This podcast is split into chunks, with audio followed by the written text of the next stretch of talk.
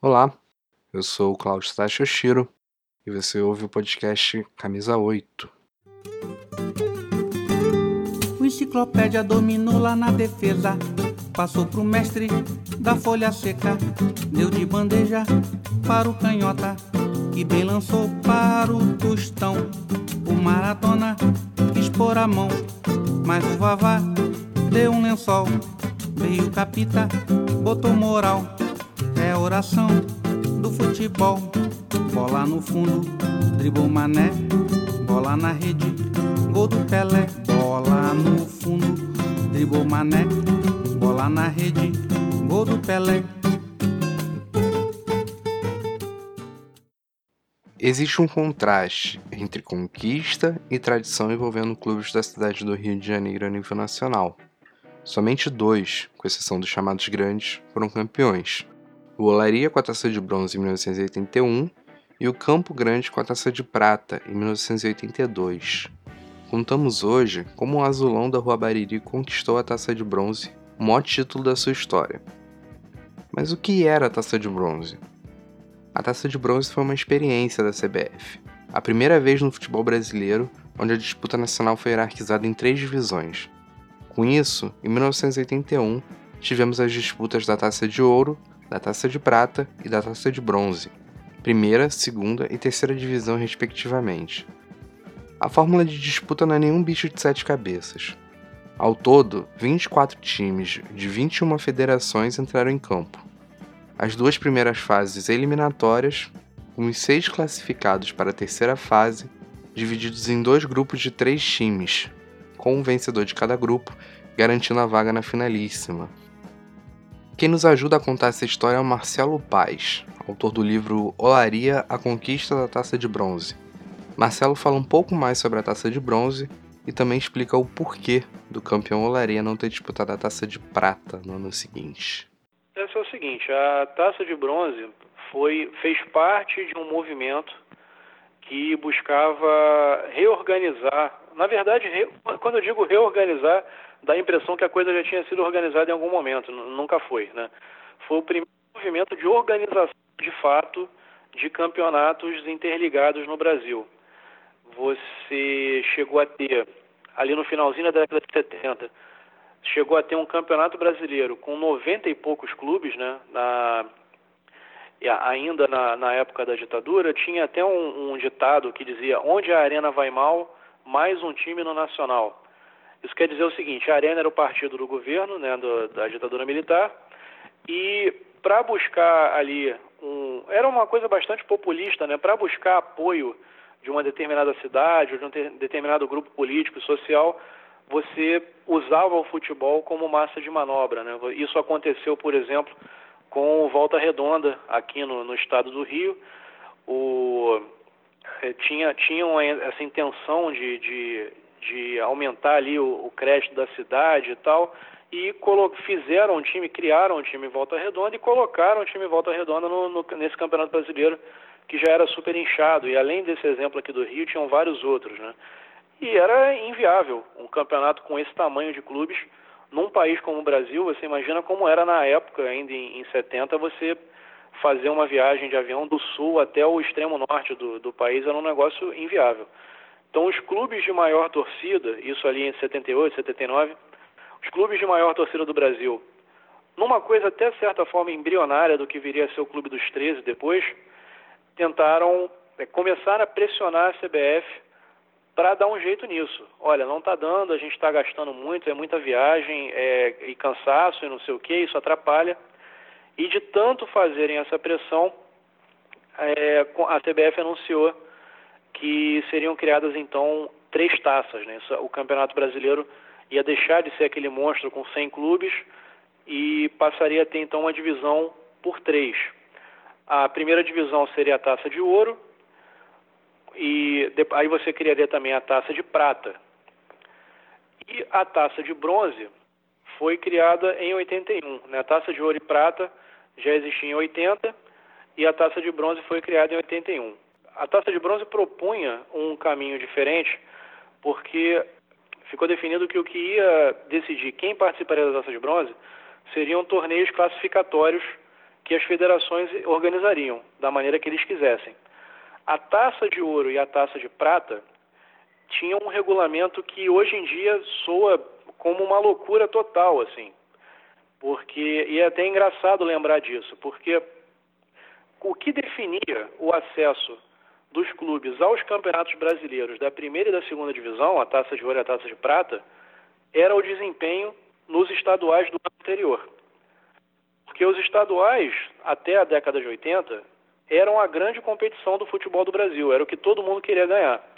Então eles eram disputados no segundo semestre, como hoje são os campeonatos nacionais, de maior importância, mas naquela época era o contrário. Todo mundo queria ganhar o campeonato estadual. Então ele era decidido no segundo semestre.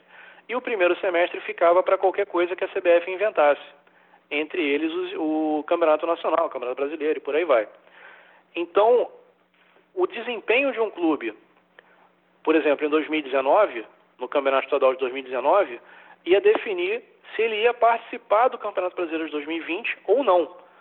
Então você tinha situações completamente malucas, assim, que hoje em dia soam como comédia, que é um clube, por exemplo, ser campeão brasileiro no, no primeiro semestre, disputar o estadual no segundo semestre e ir mal, e com isso, de repente, disputar a segunda divisão do brasileiro no ano seguinte. Isso acontecia, até com alguma frequência. Né? Ou então você tem um time que, que era. Acabava acontecendo situações que você podia ser campeão, você podia descer e subir praticamente em menos de um ano, né? Dependendo do que você fizesse no estadual. Então era, era, era maluquice, assim. Foi uma tentativa, como primeira tentativa de organizar o futebol daqui, foi louvável, claro, porque antes disso era o total e completo caos. Mas essa questão de usar o, estadual sempre como fiel da balança num campeonato nacional é um troço que, que, é até difícil de, de, de, acreditar se você comparar com como o futebol se organiza hoje, né, em 2019. Então, a, então, voltando à taça de bronze, tinha essa questão da seletiva. Aqui no Rio, quem passou foi Olaria e Madureira.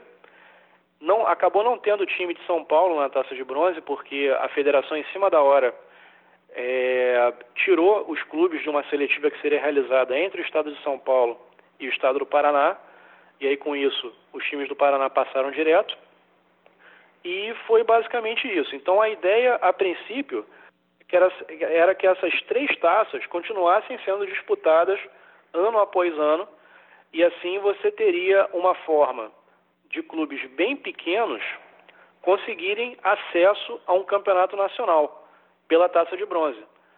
Porque mesmo um clube que não tivesse um desempenho tão bom no estadual, ele teria a possibilidade de, de embarcar na terceira divisão do futebol. Então a, a, tentativa de organização, o contexto naquele ano de 81 era esse. Eu fui olhar aqui enquanto estava falando, a taça de bron... a taça de prata de 82 foi a que o Campo Grande ganhou. Sim. O Olaria não participou, né? Não, não, não participou. A gente, você quer que eu explique isso? É, fiquei curioso. É, então. Pois é, o que que acontece? Da mesma forma, o, essa era, era um troço meio, era um troço híbrido, é um troço Cara, CBF é, é, é, é, muito engraçado, assim. Daria livros e mais livros você tentar entender o porquê de certos regulamentos. E esse era, era mais uma das bizarrices, porque esses campeonatos, apesar de, ser, de serem tratados como primeira, segunda e terceira divisões, eles também eram considerados como campeonatos isolados. Então você não tinha a questão, o conceito de acesso e descenso neles. Porque o que definia a participação em cada campeonato, na taça de ouro e prata, era o desempenho nos estaduais. Então não faria sentido, porque a cada ano o conjunto de times disputando aquele campeonato pode mudar completamente. Né? Então não faria sentido você ter acesso e descenso entre primeira e segunda divisão. Você poderia até, assim, pela lógica, o que eu penso é o Tipo, então, mas pelo menos a terceira divisão, que é por seletiva, poderia dar algum tipo de acesso para a divisão superior. Mas não foi isso que aconteceu no final. O Olaria foi campeão brasileiro da taça de bronze, né? E eles, eles nem usavam esse termo primeira, segunda, terceira divisão justamente por isso, para não, não reforçar a ideia de que aquilo ali poderia ter algum tipo de acesso. Só que isso nunca foi explicado de maneira tão clara. Né? No final da taça de bronze, a grande maioria do público ficou sabendo que não ia ter acesso, porque eram campeonatos isolados. Então não tinha nada a ver. Não, ó, você foi campeão desse campeonato aqui, chamado Taça de Bronze. Ele tem o peso de um campeonato nacional, mas não existe acesso. Então, na real, Olaria subiu, subiu, ganhou, mas não subiu. E no ano de 82, resolveram cancelar a Taça de Bronze, nunca mais teve. Né? Então, Olaria foi o primeiro e único campeão desse campeonato, e a taça está até hoje lá no clube e você acabou, acabou que essa tentativa de nova organização do campeonato com três módulos durou um ano e foi só isso. O nome escolhido para comandar o Olaria na taça de bronze foi Davi Ferreira, o Duque, que iniciou a carreira de treinador justamente no Olaria, mas que em 1981 já carregava na bagagem trabalhos no Corinthians, Fluminense e também no futebol pernambucano, onde ainda hoje é muito lembrado pelo êxito obtido no Náutico, Santa Cruz e Esporte. Ah, cara, falar do Duque é sempre um prazer, cara. É uma, é uma, simpatia. Foi tirando o pessoal que estava no clube na época, né, o Heitor Bellini e o Pedro Paulo. Foi o primeiro personagem dessa conquista que eu tive o prazer de conversar pessoalmente. Ele me recebeu na casa dele no, no Largo do Machado, né? Primeiro eu fiz um contato telefônico depois fui falar com ele no, no Largo do Machado. A gente ficou um tempão conversando, depois almoçamos e tal. E ele foi me falando de, da forma como ele entendia o futebol e, e as opiniões que ele tinha em relação ao futebol, sobre a maneira de enxergar o futebol, me ajudou também a, a traçar o perfil psicológico do treinador daquela equipe que acabou conquistando a taça de bronze. Né? Era um cara extremamente profissional que que parou de trabalhar, inclusive, porque não concordava com a figura do empresário no, no, no, mercado do futebol, como o empresário se coloca, né? Ele, por uma questão ideológica, preferiu parar de trabalhar ali no, no início dos anos 90 e rodou pra caramba, foi campeão na África, foi campeão na Ásia, campeão na América do Sul, né? Aqui dirigiu grandes clubes, né? Aquela, aquele episódio da invasão corintiana aqui no Maracanã, contra o Fluminense. Ele era o técnico do Corinthians naquele momento, mas, sim, grande parte da, da conquista do, do Olaria se deve a ele, a forma que ele enxergava a questão tática, a forma como ele organizou aquele time, a forma como ele incentivava os jogadores a buscar sempre alguma coisa além. Né? Fora os, os casos engraçados, né? que ele, quando no jogo lá em, lá em Mato Grosso, quando o Catinha era, era, era banco, né, e acabado, tinha acabado de subir dos juniores e tinha tido uma situação de contusão e, e o Catinha ia ser posto para jogar já como titular, né? Ele estava lá super nervoso, tinha um monte de sapo boi no, entrando lá no alojamento que eles estavam esperando e, e o Duque ficou ali tirando sarro desse nervosismo dele, né? Eu, eu abordo isso no livro. Quer dizer, era uma pessoa muito agregadora e, e que grande parte da união daquele grupo ali, a culpa era do Duque, sabe? O, nas vezes em que a gente fez eventos assim para comemorar o aniversário da Taça de Bronze, eu, a gente conseguiu lá no, eu e o pessoal do clube a gente conseguiu reunir praticamente todo o time campeão para jogar uma pelada lá em Olaria e o Duque foi e você via a forma, a, a deferência com que aqueles jogadores tratavam o treinador, sabe? Foi uma coisa muito legal de ver. A camisa do Olaria foi a primeira de Castilho e também a primeira de Romário, que curiosamente trocou o juvenil do Olaria pelo Vasco em 1980, no ano anterior à disputa da Taça de Bronze. Na formação do time para a competição, o Olaria optou por uma mescla entre jovens formados no clube e contratações pontuais. Das canteiras da Bariri, por exemplo, saiu Catinha, observado pelo treinador da base, o René Simões. É, foi bem mesclado, assim.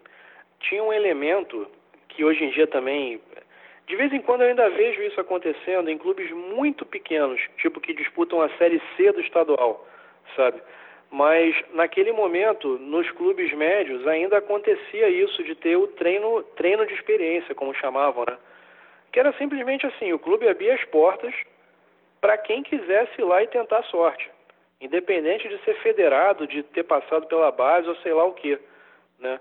E, e um desses treinos de experiência foi o responsável por trazer um dos nossos zagueiros. Né? Ele fez um treino de experiência, passou e ficou no time e fez parte do elenco titular. Né? O, de outros jogadores não, vieram como ou empréstimo ou transferência mesmo. Né? O, o, teve muita gente da base, o próprio Catinha, o Orlando, o Aure, o Zeica era da base.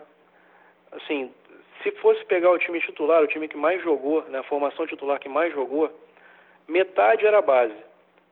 Aí teve um do treino de experiência, que veio jogar da rua e foi direto para o time profissional, e mais um e mais ali o, e o restante era foi transferência.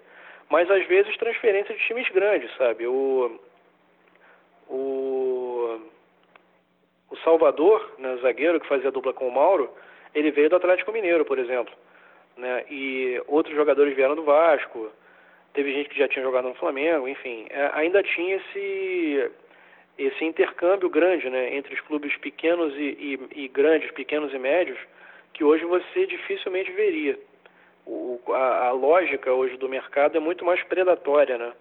O cara mal subiu da base e já tem gente de olho, então às vezes ele nem chega a jogar no profissional e já tem um contrato assinado com alguém, né, e tudo é uma coisa que acaba diminuindo muito o peso desses clubes em campeonatos, né?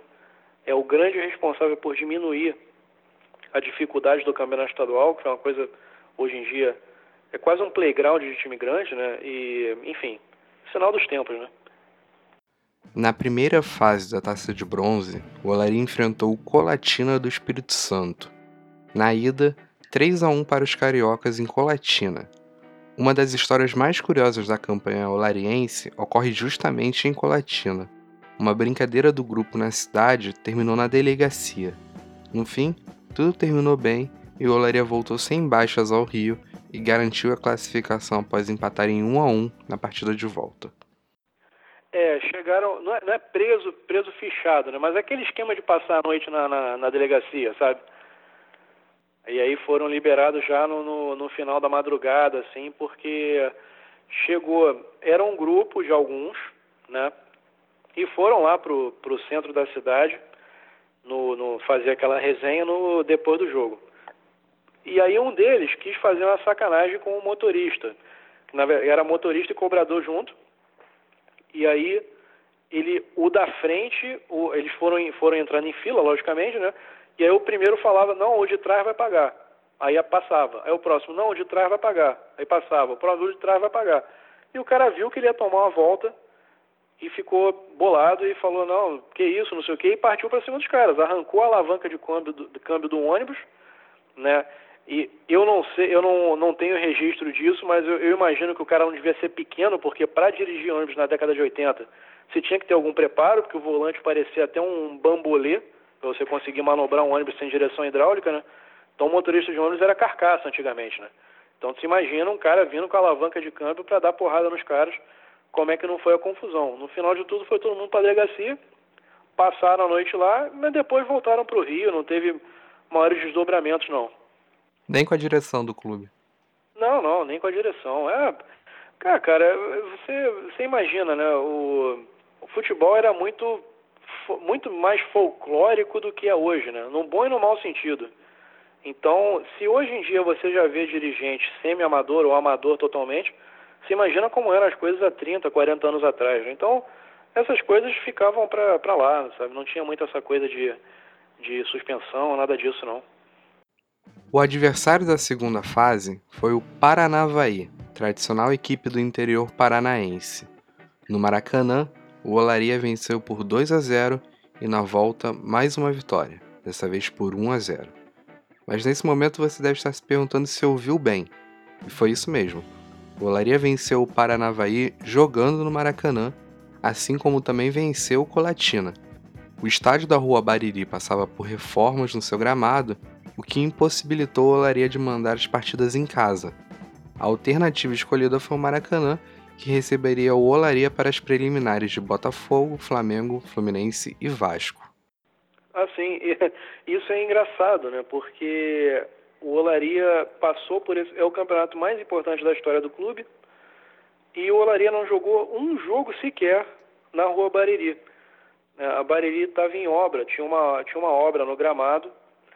É, com todo mundo que eu, que eu consultei, não souberam me dizer direito do que se tratava, mas ficou um, grande parte do campeonato, assim, desde o início do ano, desde antes da taça de bronze, tinha um buracão no campo e, e, por, e assim ficou.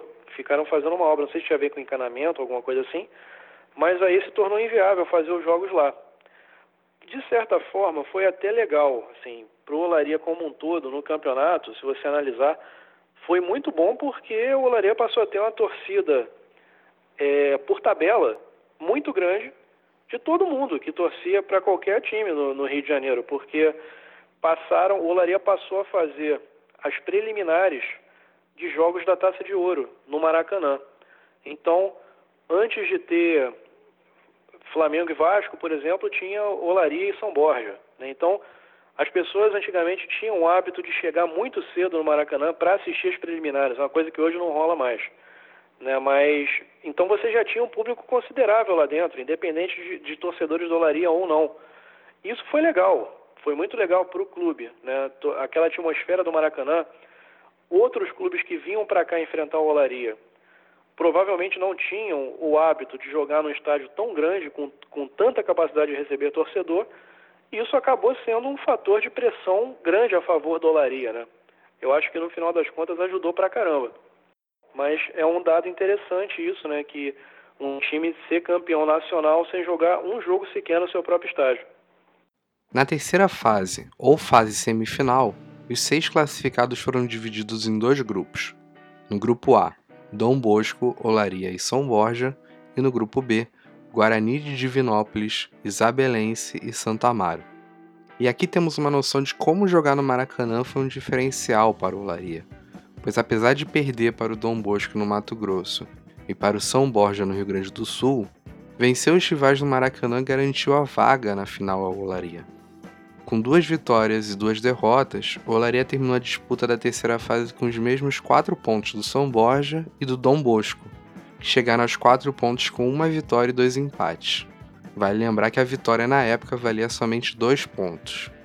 Os quatro jogos do Olaria na terceira fase terminaram da seguinte maneira: são Borja 2, Olaria 0, Olaria 2, Dom Bosco 0, Olaria 1, São Borja 0 e Dom Bosco 1, Olaria 0. Apesar do equilíbrio entre as três equipes, as partidas entre Olaria e São Borja ficaram marcadas não somente pelo bom futebol, mas também pelas polêmicas. Para muitos, essa é a final antecipada da Taça de Bronze. Lendo relatos sobre a partida em São Borja no livro do Marcelo, a primeira imagem que me vinha à cabeça era daquele imaginário até clichê do que é uma disputa da Copa Libertadores. Foguetórios, problemas, arbitragem. Perguntei para o próprio se a comparação era válida e aproveitamos agora para ouvir um pouquinho mais sobre esse encontro em São Borja.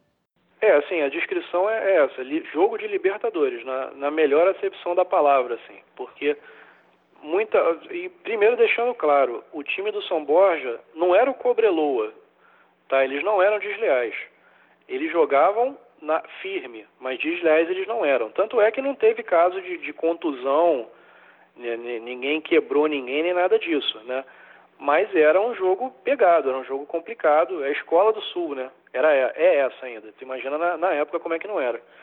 E era o time que tinha mais condição de eliminar o Olaria eles tinham consciência disso e vieram com tudo, porque era um time com, com muito menos vulto do que o Olaria. O Olaria, mal ou bem, era um clube muito mais conhecido do que o São Borja. Então ali, de repente, eles viam a chance da vida do clube de conseguir ter algum destaque, né? conseguir ter um destaque um pouco maior.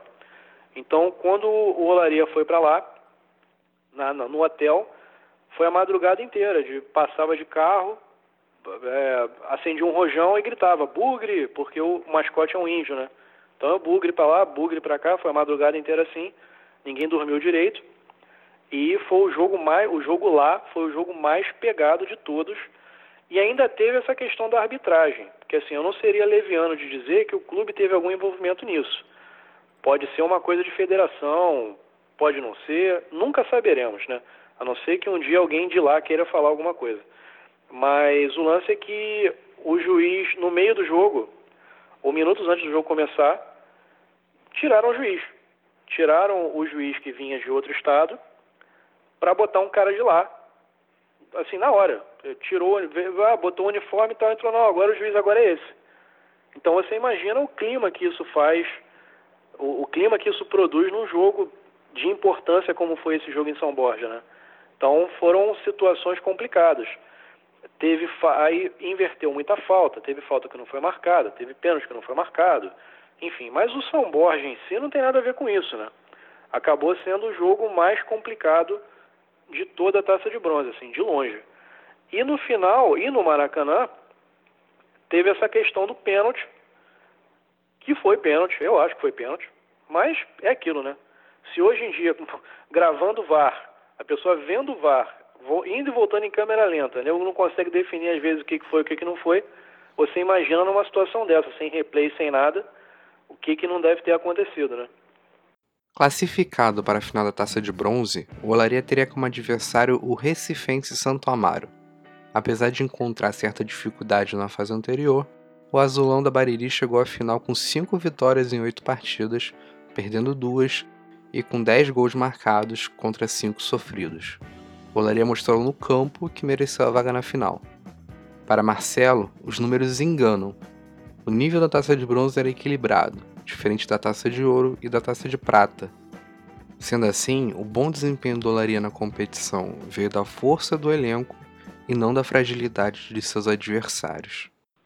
Eu acho até que a, a taça de bronze era muito mais equilibrada que a taça de ouro e prata, porque nas taças de ouro e prata você tinha clubes do tamanho de Corinthians e Flamengo enfrentando Inter de Limeira e Volta Redonda, por exemplo, enquanto na, na taça de bronze todos ali estavam no mesmo nível, acredito eu, né? Técnico, financeiro, tudo isso. Então era um campeonato muito mais equilibrado naquele momento do que a taça de ouro e a taça de prata. Só por aí você já vê que existiu sim uma dificuldade. Eu acredito que a facilidade, na verdade, foi criada pelo grupo do, do Olaria, porque você, um time conseguia se impor mesmo jogando fora de casa, né? O grupo era muito bom. Se você pegar a ficha daquele elenco, eram jogadores que, que se destacavam, posteriormente se destacaram, né? O, você teve gente que foi para o Flamengo depois, que foi para o Vasco, para o Corinthians e tudo mais. E eram jogadores, tinham uma mescla de jogadores já com alguma idade, né, no, no indo para o auge da carreira, e alguns vindo da base com muita vontade. Quer dizer, eu acho que se você pega os resultados hoje, dá a impressão sim de que foi fácil, mas não é que os adversários fossem carne assada, sabe? Não, eu acho que essa facilidade foi uma facilidade criada pelo clube, pelo Olaria, em função do elenco que ele conseguiu montar, em função da tática que ele conseguiu implementar na hora de jogar as partidas. Se num primeiro momento foi estranho saber que o Olaria passou toda a taça de bronze jogando no Maracanã, pense na possibilidade de fazer a final em um estádio que nem existe mais. Foi exatamente o que aconteceu. A primeira partida da final da taça de bronze, com o mando do Olaria, foi disputada em Marechal Hermes, no estádio pertencente ao Botafogo. Para um público de 469 pessoas, o Olaria goleou o Santa Amaro por 4 a 0. Gols de Chiquinho, Zé Ica e Leandro duas vezes. Zé Ica e Leandro foram os artilheiros do Olaria na competição, cada um com 4 gols marcados. Apesar da excelente vantagem, o Olaria iria para Recife com uma baixa tanto. Zé Ica, um dos destaques do time na competição, foi expulso e ficaria de fora do jogo do título. O Santa Amaro decidiria em casa na semana seguinte, mas precisaria de 5 gols de vantagem para deixar o título em solo pernambucano. Em caso de igualdade no saldo de gols, uma partida extra seria marcada. E aí, quando chegou na, na final, nas finais do campeonato, o Olaria enfrenta o Santo Amaro, que é um clube do, de, de, de Pernambuco, que hoje em dia não existe mais, e no jogo de ida. E também não tinha estrutura para receber grandes jogos com muito apelo, né? Então, na ida, na, aliás, no, no primeiro jogo, que seria aqui no Rio, a taça de ouro já tinha acabado, então não, não, não valeria a pena para o Olaria bancar um aluguel do Maracanã sozinho, ainda não dava para fazer o jogo na Bariri, então o Botafogo ofereceu o estádio, o estádio glorioso, né, que hoje em dia é o estádio Mané Garrincha, que era o antigo estádio do, do Botafogo lá no bairro de Marechal Hermes, para fazer esse primeiro jogo da final da Taça de Bronze. Né? Naquele momento, o Botafogo era um, o, o, Botafogo tinha perdido a sua sede aqui em General Severiano, né, no bairro de Botafogo, uma coisa de penhor e tal, essas coisas financeiras, né, e mandava seus jogos nesse terreno ali do lado do campo dos Afonsos e Marechal Hermes, eram arquibancadas tubulares, né, de, de madeira e com, com tampo de madeira, e ali ele mandou seus jogos por algum tempo, né, passou a ser um clube de Marechal Hermes e cedeu esse campo emprestado para o Olaria jogar o primeiro jogo contra o Santo Amaro. E logo no primeiro jogo, o Olaria praticamente decidiu a fatura, né? Foi 4 a 1 Teve truque do chapéu do, do Zeica, que era o, foi o grande goleador do, do, do time naquele campeonato. E o jogo de volta, como o Santo Amaro não tinha essa estrutura de estádio, foi no estádio do Arruda, o estádio do Santa Cruz, lá em Recife, que aí o Olaria jogou para administrar o resultado praticamente e ali se sagrou campeão. 1 de maio de 1981, Dia do Trabalhador, e o governador do estado abriu os portões do estádio Arruda como parte das comemorações da data. A medida atraiu um bom público ao estádio e o Santa Amaro pressionou durante toda a partida, mas conseguiu o gol somente aos 35 do segundo tempo. O gol da vitória, mas não do título. Olaria saiu derrotado, mas com a boa vantagem que tinha, não teve o caneco ameaçado durante a partida. O Olaria que entrou em campo no Arruda e trouxe para o subúrbio carioca o título da Taça de Bronze foi Hilton, Paulo Ramos, Salvador, Mauro e Gilcimar, Ricardo Lulim e Orlando, Chiquinho Aure, depois Nunes, e Leandro, depois Serginho, técnico Duque. É, de, de fato, assim, é, acabou que para mim, o São Borja foi a final antecipada do campeonato, porque o Santo Amaro não ofereceu resistência alguma. Sabe, é difícil você ver num, numa final de campeonato um time ser goleado no primeiro jogo dessa forma que foi, né? E aí acabou sendo um, um anticlímax quase, né? No, num campeonato que teve ali toda uma caminhada, né? E, e ainda mais depois do que foi os do que foram os confrontos contra o São Borja, você esperava alguma parada bem épica de repente na final e não foi. Foi uma coisa, foi um troço bem água morna, né? Quase. Eles vieram para o Rio, primeira via, primeira vez que o São Amaro pisava na, na, na, cidade do Rio e eu acho que se tivesse sido no Maracanã, então teria sido muito pior. Foi, foi no estádio glorioso e ali de cara você faz, constrói uma vantagem de, de, de três gols, né? Porque foi 4 a 1 o primeiro jogo. Então e assim, se você pegar o Santo Amaro também, né, o que ele teve que fazer para chegar na final, ele enfrentou o Guarani de Minas Gerais, se eu não me engano, o Guarani de Divinópolis, é, o Guarani de Divinópolis, um time chamado Isabelense fez esse, esse triangular com o Santo Amaro. E o Santo Amaro ganhou os dois, sabe? Ficou com um saldo positivo, ao contrário dos outros dois. Então, o grupo do Olaria o triangular do Olaria foi muito mais complicado que o triangular do Santo Amaro. Por uma série de circunstâncias ali, acabou calhando de bons times terem ficado no caminho e esse triangular da outra perna acabar sendo com times mais ou menos, assim, com times que a princípio não teriam condição de serem campeões mesmo, né? E o Olaria acabou se beneficiando disso. Roeu o osso no próprio triangular, porque quem tinha condição de, de, de tentar alguma coisa além estava naquele triangular, enquanto a outra perna foi água morna. Então, quando passou do São Borja, eu acho que todo mundo sentiu que era a hora de ser campeão, entendeu? E aí o primeiro jogo, para mim, já definiu, foi 4 a 1 Zeica fez três gols.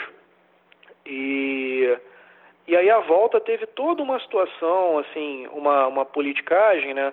O governador de, de Pernambuco na época era o Marco Marcial, que depois ficou mais conhecido no Brasil por ser o vice-presidente do Fernando Henrique Cardoso, né? E no, na, no, quando ficaram sabendo que Santo Amaro faria a final da Taça de Bronze, a massa política de Pernambuco resolveu fazer daquilo um instrumento de, de propaganda também. Então, para começar, já transferiram a final para o dia 1 de maio, que é um feriado, e isso era já uma coisa para tentar fazer o estádio ficar em capacidade máxima. E como se não fosse o bastante, portões abertos no estádio do Arruda, para lotar mesmo o estádio do Arruda, para fazer pressão. Né? Então você imagina, abriram mão de renda, abriram mão de, de tudo para lotar o Arruda para ver se pelo menos na base da pressão você conseguia reverter aquele resultado de 4 a 1 no primeiro jogo. E esses dois elementos, né, o feriado e depois abrir os portões do estádio, você já vê o tipo de pressão que foi sendo feita ali. E ainda, aí o, o, o Olaria, o Duque, ele me mostrou as táticas dele, né, no, no livro tem a seção prancheta do Duque, com cada uma das variações que ele fez, dependendo do jogo, e ele não tinha vergonha de jogar na retranca. Na verdade, ele falou, cara, eu não entendo. Já, uma vez ele falou comigo, eu não entendo por que as pessoas falam mal da, da retranca. Dependendo do jogo, não existe razão lógica para você se lançar para o ataque, dependendo do que está em jogo. Assim, até eu, eu sou, eu tendo a concordar com ele porque você viu o que aconteceu com o Ajax agora, né? O Ajax estava ganhando de 2 a 0 do, do Tottenham, com uma vantagem monstruosa, faltando um tempo para acabar o jogo e continuou atacando. Cara, isso não entra na minha cabeça, assim. Se o objetivo era chegar na final da Champions League, por que, que não fez uma retranca? Por que, que não fechou a casinha, né? Mas, enfim, é, é questão de opinião. E aí o Olaria chegou, jogou nessa retranca, acabou tomando um gol, né? Perdeu esse segundo jogo, mas como tinha construído a vantagem no Rio, acabou sendo campeão. E aí você tem a, a foto emblemática do Marco Marcial falando na rádio, né, aquele transmissor gigante de rádio, entregando a taça para o nosso capitão Mauro. O camisa 8 desse mês fica por aqui, mas não pare. Temos mais uma parte dessa história no final do podcast. Lembrando que estamos no Twitter como camisa8, o 8 é por extenso, e por lá queremos ouvir críticas, sugestões, dúvidas. E também sempre que sobra um tempinho, subimos um material extra ou complementar por lá. Fica registrado também o nosso agradecimento ao Marcelo, e para você que ficou curioso em saber mais sobre essa campanha do Olaria, o livro Olaria, A Conquista da Taça de Bronze, está disponível no site da editora Oficina Raquel, oficinaraquel.com.br, o link está na descrição, e também você encontra nas principais livrarias da rede. E o Marcelo ainda fez questão de lembrar que, para quem é do Rio, também pode comprar na livraria Folha Seca, no centro da cidade, que é uma livraria especializada em Rio de Janeiro, futebol, samba e cultura, e é óbvio que a gente assina embaixo. Sempre que possível, encerramos o podcast com uma música.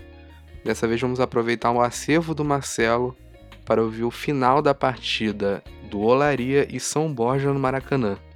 Porque depois de toda aquela confusão em São Borja, o cenário encontrado no Rio também foi de confusão, é óbvio. O São Borja e a imprensa são borgense reclamaram do pênalti marcado a favor do Olaria, pênalti que garantiu a vitória dos cariocas e que foi fundamental para a classificação do Olaria final. A transmissão é da Rádio Cultura de São Borja e você ouve o final da partida, do momento da marcação do pênalti, as reclamações logo após o apito final, na voz de José de Grazia, com direito à participação dos craques Raul Quadros e Ademir de Menezes. É isso. Até a próxima. Últimos instantes da partida. Morta vai tentar o domínio, voltou para Fino, deu na área, cortou Cito. 0 a 0 no Maracanã. Em seu Rádio Cultura de São Borja. Lá vai o Olaria, Marcos dominou, levantou para a grande área, cortou Cito de cabeça, voltou a bola para a equipe do São Borja. Sufoco do Olaria nos minutos finais. 45 minutos. Está esgotado o tempo regulamentar.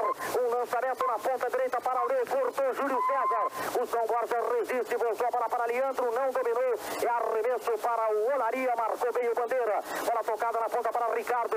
Ricardo dominou, vai ao fundo de campo, escapou da marcação. Grande jogada de Ricardo. Atenção, penetrou a drible na área, foi desarmado. Marca o árbitro. Pênalti. contra o São Borja. Marcou pênalti. Pelo amor de Deus, o que, que ele fez aí? Vou começar com o Raul Fábio da Rádio Globo. Raul, você que viu o lance, o que, que você achou? Para São Borja. É, eu estou sempre do lado do jogador. O jogador do São Borja correu em cima do juiz, é porque alguma coisa não houve no caso, né? Não, é, agora é testemunho do Raul Fábio. Ô, Manuel, aqui está o Ademir Menezes. Bem, meus amigos gaúchos, infelizmente isso é o nosso futebol. Uma jogada normal, uma jogada de parabola. Ele realmente fez uma falta, mas uma falta que não merece a punição. Principalmente devido à situação da própria partida. São Borja jogou com inteligência, jogou se defendendo, usando contra-ataque. O empate lhe interessava e tinha praticamente a classificação garantida. Agora, com esse pênalti, vamos ver, pode complicar a situação para o São Borja, que teve um excelente comportamento aqui no Maracanã. Soube jogar como deveria jogar. Muito bem, esse foi Ademir Menezes, ao microfone da Cultura de São Borja. Obrigado, Ademir. O Olaria tem um pênalti para bater no último minuto da partida. Quem é que vai bater, Manuel Moreno? É o jogador número 7, vejamos o nome dele. É o Serginho. Não, mas o Serginho tinha saído no, na Mas aqui está difícil, não, o número 7, Graça. É o Leandro. Está colocado Leandro. Atenção, 47 minutos. Partiu para a bola, Leandro com a perna direita, bateu gol. Gol do Olaria no Maracanã. Aos 47 minutos, Leandro com a perna esquerda colocou no canto direito do goleiro Mano, decretando um para o Olaria, zero para o São Borja. Quando a verdade foi dita pelos próprios companheiros da crônica esportiva do Rio de Janeiro, o São Borja está sendo furtado dentro do maior estádio do mundo. Último minuto da partida, o senhor Alvimar Gaspar dos Reis deu um pênalti para o Olaria numa jogada de Ricardo. Leandro marcou o gol, 1 a 0 para o Olaria. Estão perdendo a cabeça os jogadores do São Borja. Agora Morsa expulso de campo. Ele chutou, chutou o jogador do Olaria. Agora o Morsa não poderia ter feito isso. Vamos ser honestos, temos o direito, temos o dever de ser honestos para os ouvintes de São Borja. Perdeu a cabeça o Morsa, chutou o jogador do Olaria e foi expulso de campo. É, realmente, não concordo com o Borsa. Não é hora para reagir dessa maneira. Agora a realidade é essa. Ele está vermelho, vermelho de vergonha com esse sem vergonha. Esse gato de Minas Gerais que vem roubar um jogo aos 46 minutos aqui. É só que eu posso dizer um descarado como esse. Incrível, amigos. No último minuto da partida, o São Borja fazendo uma beleza de apresentação no Maracanã, resistindo Olaria.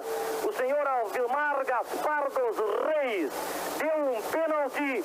O Olaria marcou o gol. Ele já havia expulso o Ilo e também o Paulo Ramos do Olaria. E agora expulsou corretamente o jogador Morsa do São Borja. Temos que ser honestos. Agora. Sociedade Esportiva São Borja no mais escandaloso furto acontecido aqui no maior estádio do mundo. Terminou no Olímpico. Grêmio 1, Vitória 0. Gol de Paulo Isidoro. Eles chorando, o caso do Hélio Costa, devido ali, todos muito tristes. Agora, o pessoal do Rio de Janeiro deve estar envergonhado. Ganhar futebol desse jeito não é possível. Vou conversar aqui. Ô, Hélio, Hélio, dá para conversar, Hélio? Dá para falar com a gente? Não, ele tá muito, para, Hélio. Vai te recuperar, depois eu converso com ele. Ô, meu, Tito. Tito, o que, foi que houve? Esse, esse Tito tirou o empate? Tirou, como tu viu ali, eu toquei na bola, o cara tropeçou no meu pé ali, ele deu pênalti. O que eles vão fazer depois de dar o pênalti? Depois de dar o pênalti, ele não pode fazer mais nada. É, mas foi um minuto de jogo. Deu pênalti e ganharam o jogo. Ah, bom, essa palavra do jogador Chito, aqui o último a sair do gravado é o jogador. Aguiar. Pô, a gente tá triste, Aguiar. O que foi que houve aí? Eu quero que você dê o seu testemunho sobre esse lance do pênalti aí. É um pênalti do juiz aqui dentro do Maracanã, dá. Ele encostou no, no rapaz ali, o rapaz entrou no chão. E